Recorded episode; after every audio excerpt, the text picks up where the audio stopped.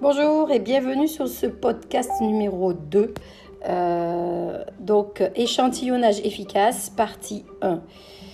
Alors, en tant que conseiller ou conseillère d'Otera, euh, nous aidons les gens avec leur santé en leur proposant des solutions moins chères, plus sécuritaires et plus efficaces que celles qu'elles utilisent actuellement. Donc, pour réussir, vous devez considérer la préparation, c'est-à-dire l'échantillonnage, comme le facteur le plus important de votre succès. Alors, quels sont les avantages de bien se préparer en échantillonnant Donc, créer des utilisateurs pour la vie et des bâtisseurs potentiels en les aidant à découvrir le pouvoir et l'efficacité des huiles essentielles. Avoir un taux de closing ou de opening, opening ça veut dire ouvrir un compte, qui monte en flèche puisque les invités ont bien été préparés, échantillonnés et qui assistent à l'atelier avec l'intention d'acheter. Donc, pensez-y.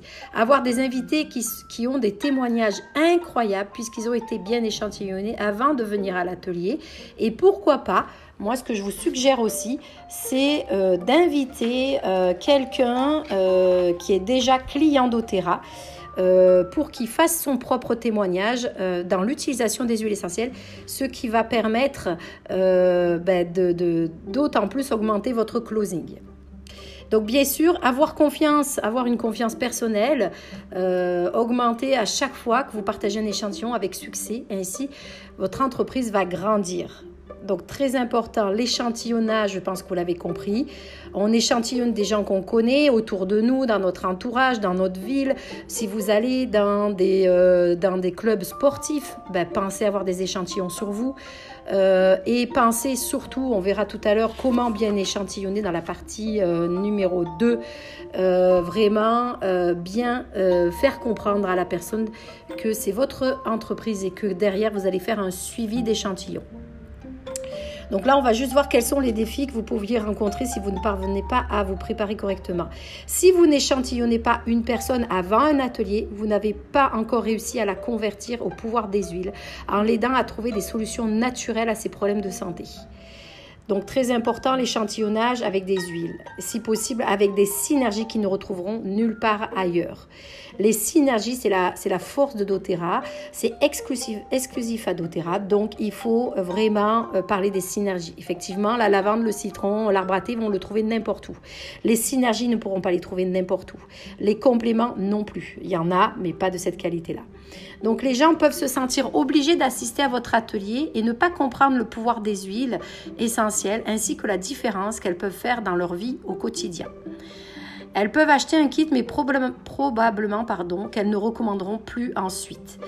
Les gens dupliquent ce qu'ils vivent. Si vos invités n'ont pas été correctement échantillonnés, ils ne partageront probablement pas le pouvoir des huiles essentielles avec d'autres et sous-estimeront le potentiel sur leur santé.